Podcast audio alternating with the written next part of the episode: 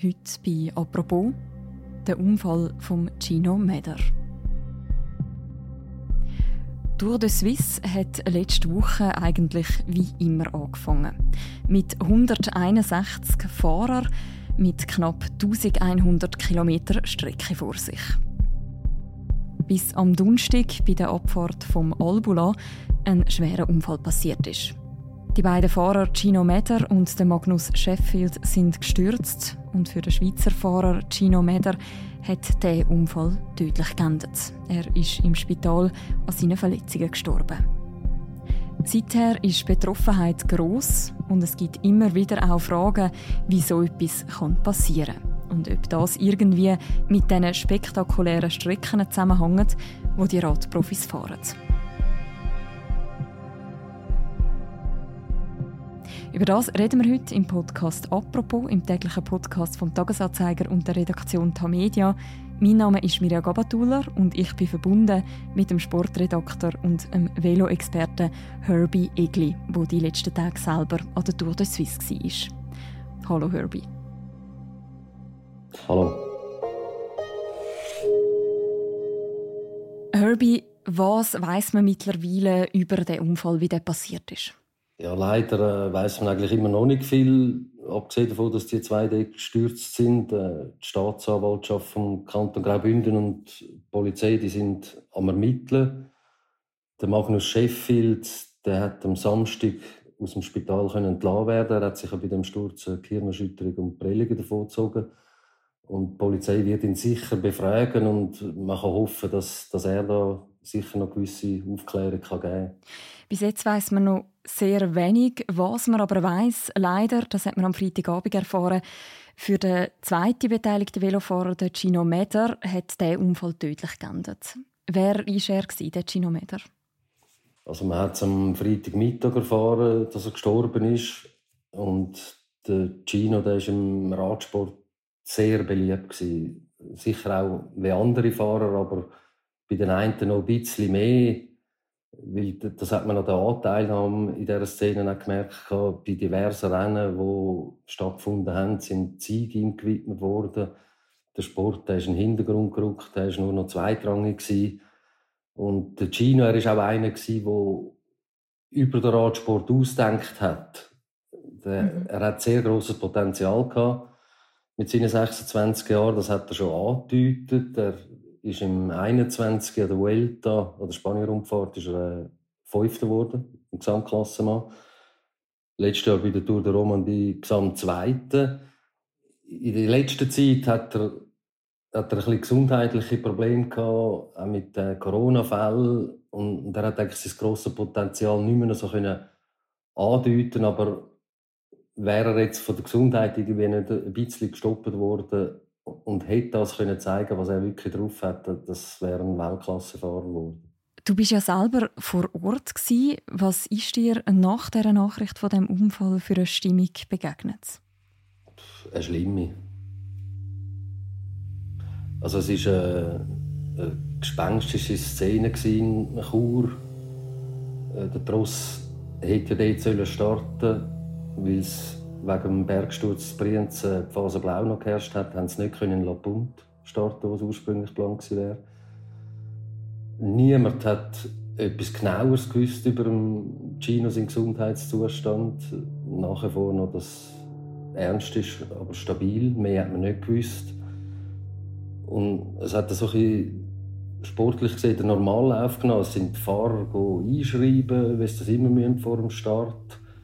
Man hat aber immer den Teambus von Bachrein Victorious und Gino Meadows im Team im Auge gehabt und äh, wo man dann plötzlich gesehen hat, wie Mitglieder von dem Team vor dem Bus sich in die Arme gefallen sind und brüllt haben, da ist, da ist einem bewusst worden, jetzt ist es schlimm, wahrscheinlich ist er gestorben, offiziell hat man das noch nicht gewusst. Und äh, kurz darüber ab ist mir der CEO vom Schweizer Tudor-Team, den ich gut kenne, begegnet, der ist mir um den Hals gefallen brüllt und, und da hat man dann eben gesagt, der, der Gino sei tot.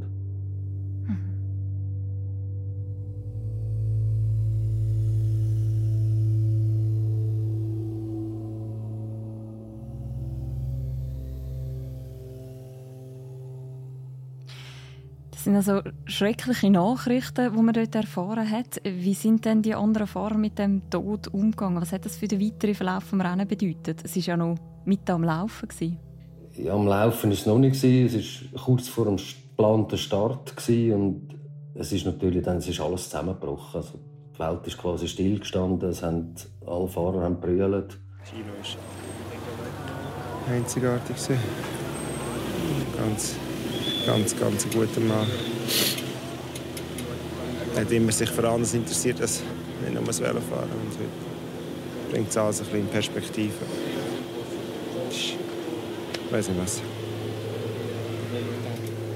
Er war einfach äh, ein außerordentlicher junger Mann. Und äh, es tut mir extrem leid für seine Angehörigen. Und, ja, meine Gedanken sind bei ihnen. Und ich wünsche einfach alle Kraft von der Welt.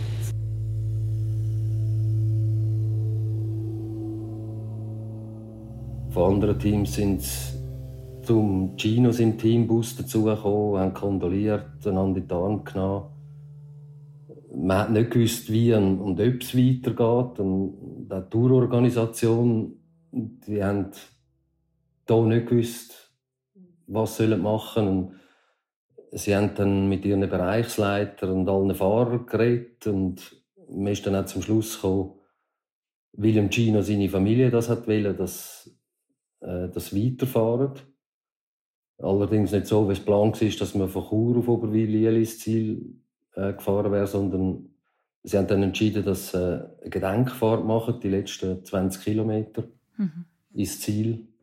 Und der Tross hat dann dort äh, quasi Zelt wieder abgebrochen und hat sich dann verschoben auf, an den Türlersee. Dort sind sie gestartet. Und dann sind sie einfach geschlossen, ohne jegliches Renngeschehen, ist das Feld Richtung Ziel in Oberwil-Lieli gerollt. Die, die, sechs Fahrer vom Gino sind Team von Bachrein vorne dran, das Feld hinten dran. Es ist praktisch nicht geredet worden. Die Fahrer Tränen in den Augen. Im Ziel es eigentlich mucksmüsli still gewesen, wo, wo die sechs Fahrer von Bachrein, vom Gino sind Team, geschlossen über die Ziellinie gefahren sind.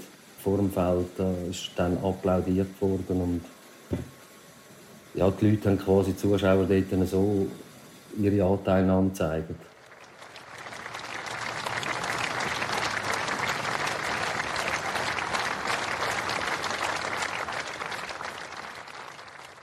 Aus dem, wie du das beschreibst, spürt man jetzt auch die Betroffenheit über den Unfall. Es sind ja aber dann nach dem Unfall auch noch die beiden letzten Etappen angestanden von der Tour de Suisse am Samstag und am Sonntag. Inwiefern hat denn der Unfall quasi auch die letzten beiden Etappen noch beeinflusst? es ist der, der Wunsch von Gino seiner Familie war, dass das weiterfahren, weil das im Sinn von ihm sei.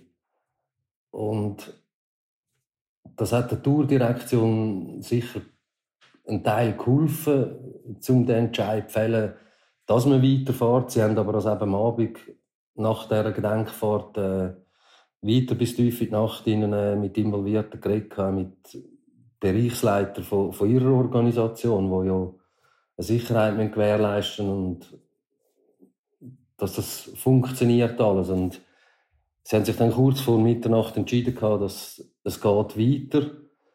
Man hat dann aber den Fahrer oder Teams überlassen, die unter diesen Umständen gesagt haben, sie können nicht mehr fahren. Äh, dann hat man das frei überlassen, dass, dass sie auch aussteigen aus dem Rennen. Und, und das ist dann am Samstag am Morgen vor dem Start in Tübach sind ja dann auch mehrere Teams ausgestiegen und, und auch Schweizer Athleten und weitere Athleten, die gesagt haben, so können sie nicht mehr fahren. Und das hat ihnen aber niemand übel genommen. Was heißt denn weiterfahren nach so einem Vorfall? Ja, weiterfahren, es ist, es ist weitergegangen, wie, wie es für alle weitergegangen ist. Die Etappe ist gestartet worden in Tübach. Man hat äh, äh weiße Tauben in den Himmel steigen lassen.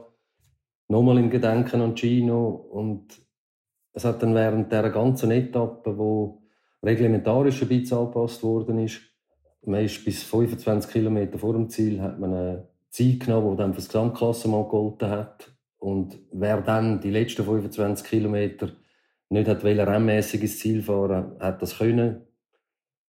Und es hat dann aber gleich einen Etappensieger gegeben und das ist irgendwie so ein bisschen weh, glaube abgesprochen gewesen. Und es hat zumindest danach ausgesehen, der belgische Weltmeister, der Remco Evenepoel, hat dann irgendwann angegriffen und ist solo ins Ziel gekommen und auch mit dem Finger gegen den Himmel gezeigt und gesagt, er hey, den Sieg einfach wirklich nur am, am Gino gewidmet. Eben, es hat am Schluss einen Sieger gegeben. In Erinnerung geblieben wird in der Schweiz vor allem der Todesfall von Gino Meder. Die Frage, die sich ja gerade nachher auch gestellt hat und wo jetzt auch viel diskutiert wurde, ist in den letzten Tagen, ist, wie kann so ein Unfall passieren? Inwiefern ist die Stelle, wo der Unfall passiert ist, die Abfahrt am Albula, besonders gefährlich gewesen? So wahnsinnig gefährlich ist die Stelle eigentlich gar nicht. Sie ist, es kommt zuerst eine Linkskurve, die ist einigermaßen übersichtlich und gerade nachher gibt es dann Rechtskurve, wo der Gino und der Magnus in den Abhang abgestürzt sind. Und natürlich, es hat, äh, die haben dort ein Tempo 90 bis 100 Stundenkilometer drauf. Das ist äh, extrem und der Gino hat die Abfahrt kennt, äh, von den Trainings her, die er dort gemacht hat. Und ob irgendwie ein Rückenwind, der vielleicht noch geherrscht hat, auch noch eine Rolle gespielt hat, das kann man eben, solange man eigentlich nicht weiß, wie es wirklich zu dem fürchterlichen Sturz gekommen ist, kann man gar nicht viel mehr darüber sagen.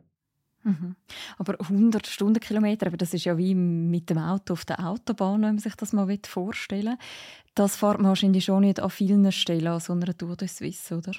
Ja, die Abfahrten von Pass kann man das äh, schneller mal erreichen. Und die Profi-Radsportler, die haben da natürlich technisch viel mehr drauf und, und besseres Material als ich sage jetzt Hobbysportler. Logisch, bei einer flachen Etappe gibt es nicht so Tempo, aber allein dort, wenn es am Schluss auf einer flachen Etappe zu einer Sprintankunft kommt, dort fahren die mit 60, 65 Stundenkilometer, was ein normaler Velofahrer auch nicht macht. Also das sind schon das sind gewaltige Tempi, die da erreicht werden. Und eben, man stellt sich jetzt vor, mit Tempo 100 in einer Abfahrt von einem Pass und man stürzt. So tragisch wie es ist, man weiß jetzt von China, was passiert ist. Es hat ja auf diesen tödlichen Unfall verschiedene Reaktionen gegeben. Natürlich eben viel Betroffenheit, aber unter anderem auch Kritik an der Rennorganisation, auf gewissen Fahrer selber. Auf was hat sich die Kritik bezogen?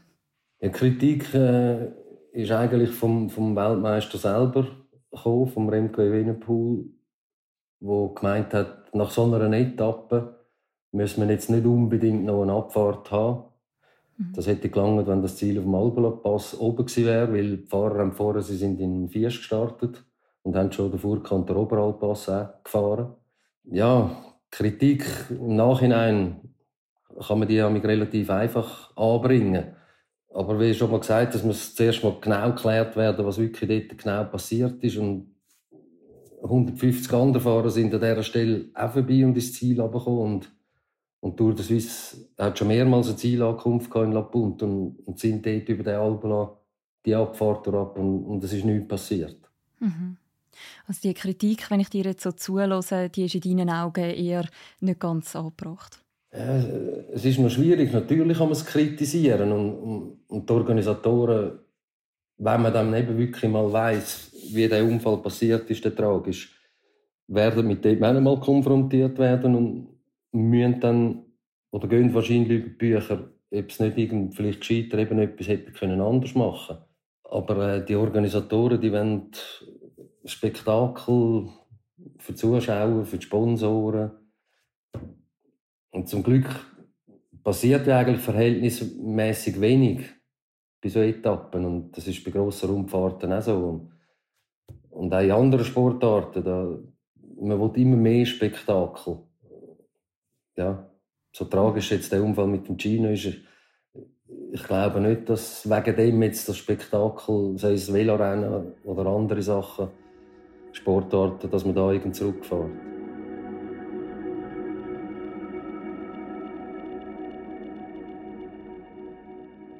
Herbie, du hast vorangesprochen, dass es natürlich auch beim Velosport um ein gewisses Spektakel geht. Auch die NZZ hat in einem Kommentar etwas Ähnliches geschrieben. Der Tod von Gino Medre sollte nämlich auch zum Andenken, so Zitat, über das Spektakel Rennsport anregen. Werden denn so Velorennen tatsächlich immer spektakulärer? Also natürlich versuchen gewisse Organisatoren vielleicht jetzt bei grossen Rundfahrten nochmal einen neuen Berg irgendwie ein Programm aufzunehmen oder so. Eben, dass man Spektakel hat, das ist ja das, was die Zuschauer sehen wollen. Oder, oder auch Sponsoren vielleicht mehr dazu animiert, in den Radsport zu investieren. Ob es dann noch eine Abfahrt gibt nach so einem Pass, das wird bei der Tour de France auch der Fall sein. Die Tour de France die geht ja bald los. Die geht jeweils los nach der Tour de Suisse. Und es gibt aktuell auch gerade eine Netflix-Serie, die Tour de France begleitet, sozusagen. Die heißt Unchained, Tour de France Unchained. Sie begleitet Fahrer, unter anderem auch zwei Schweizer Fahrer. Was haben jetzt so recht breite, wirksame Serien für einen Einfluss auf die Wahrnehmung? Auf die Wahrnehmung der Leute hoffentlich eine gute, weil in diesen Serien geht es ja eher ein bisschen darum, den Radsport eigentlich auch im Hintergrund zu beleuchten und den Zuschauer so näher zu bringen. Und und für den Radsport ist das sicher gut, wenn, wenn jetzt so Netflix-Serien existieren. Gibt es aber gleichzeitig auch so etwas wie eine Verklärung? Vielleicht, das steht ja schon im Titel «Unchained», also «entfesselt». Ja, da sind wir dann fast wieder beim Spektakel. Es war ja irgendwie auch schon immer Spektakel gewesen und, es wird eben, wie ich gesagt habe, immer Spektakel geben. Weil die Leute wollen ja nicht irgendwie eine langweilige, sagen wir jetzt im Radsport, Etappe, wo nichts passiert. Wenn du sagst, es wird auch viel eben auf das Spektakel gesetzt, es hat es schon immer gegeben, es gibt es aber vielleicht auch immer mehr, kann man dann auch sagen, dass es allgemein mehr Unfall gibt als früher? Oder sind Rennen im Gegensatz eher sicherer geworden? Ob es mehr Unfälle gibt als früher, das kann ich jetzt nicht sagen. Da müsste man wahrscheinlich Zahlen vergleichen, aber das finde ich müßig, weil es hat ja die Technik, die sich stetig weiterentwickelt. Schaut man früher an, da sind die Fahrer noch keinen Helm angehabt die Straßen sind weitaus schlechter gewesen, auch in Abfahrten. Also von dem her, jeder Organisator, würde ich sagen, tut alles für die Sicherheit. Wenn er die nicht kann gewährleisten kann, dann gibt es kein Velorennen. Und das wäre jetzt im Fall von Gino Meder bei der Tour de Suisse auch so gewesen. Unfall hat es schon immer gegeben die wird es wahrscheinlich leider Gottes auch immer geben. Es gehört also ein Stück weit das Risiko zum Sport dazu. Das, das, ist sicher so, ja. Das ist aber nicht nur im Radsport so. Das betrifft diverse Sportarten, wo, oder eigentlich alle Sportarten. Es kann immer etwas Schlimmes passieren und da kommt man vielleicht zum Schluss, ob man das ändern könnte, ob man das soll anpassen soll. Das wird uns bei diversen Vorfällen, die es wahrscheinlich wird in Zukunft, dann immer wieder beschäftigen.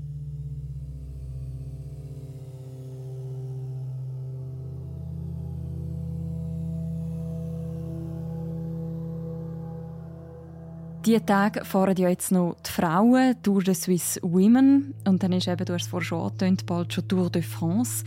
Wird der Unfall von Gino Meder jetzt direkt Folgen haben für die beiden Rennen? Oder für weitere Velorennen, die folgen? Folgen wohl, wohl kaum. Also klar ist, der, der Tod von Gino der ist bei den Frauen jetzt an der Tour de Suisse wie dann wahrscheinlich bei den Männern an der Tour de France, die in zwei Wochen anfängt, sicher noch sehr präsent und jede Person verarbeitet das auf, auf ihre Art auch. Aber dass, dass so ein Unfall Folgen hat jetzt für das Rennen, das glaube ich nicht. Also für die Organisation wird das vermutlich nicht viel ändern? Kann man nicht vorstellen. Und eben solange man nachher vorne weiss, ist, ist das ein normaler Rennunfall beim Gino. Ein Sturz, wie, wie das jedem Athlet passieren kann, weiß ich nicht. Du hast vorhin gesagt, so Unfälle können passieren und werden vermutlich auch in Zukunft passieren. Um so Rennen zu schauen, und auch du als Sportredakteur machst das ja regelmäßig, auch beruflich, muss man ja ein Stück weit können, die schweren oder auch die tödlichen Unfälle ausblenden, auch ein Stück weit vergessen. Warum passiert das immer wieder so schnell, dass das wieder in Vergessenheit gerät? Wie gefährlich das alles eigentlich ist? Ob sie in Vergessenheit geraten, das ist äh, bei jeder Person auch anders. Jetzt das mit dem Gino, was der Tour de Suisse passiert ist, ist man näher dabei.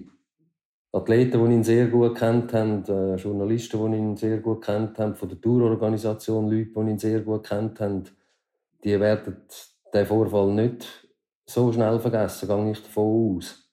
Und gewisse Radsportler eben äh, sicher nicht. Und sonst ist es im Sport auch immer so, dass je weiter weg dann so ein Vorfall liegt, logisch kommt es dann ein bisschen abhanden und es geht weiter. Und es soll ja auch weitergehen. Äh, beim Gino ist es jetzt sicher so, weil er ein Schweizer Athlet war, der der Schweizer Landesrundfahrt verunglückt ist, dass die Leute sicher äh, mehr wird bewegen und den Vorfall noch länger in Erinnerung haben.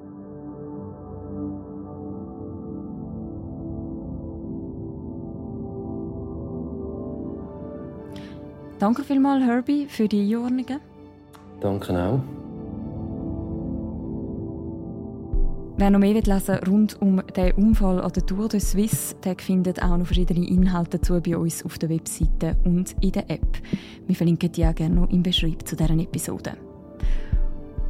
Und das war die heutige Folge von unserem Podcast «Apropos». Die nächste Folge von uns die hören ihr morgen wieder. Bis dann, macht's gut. Ciao miteinander.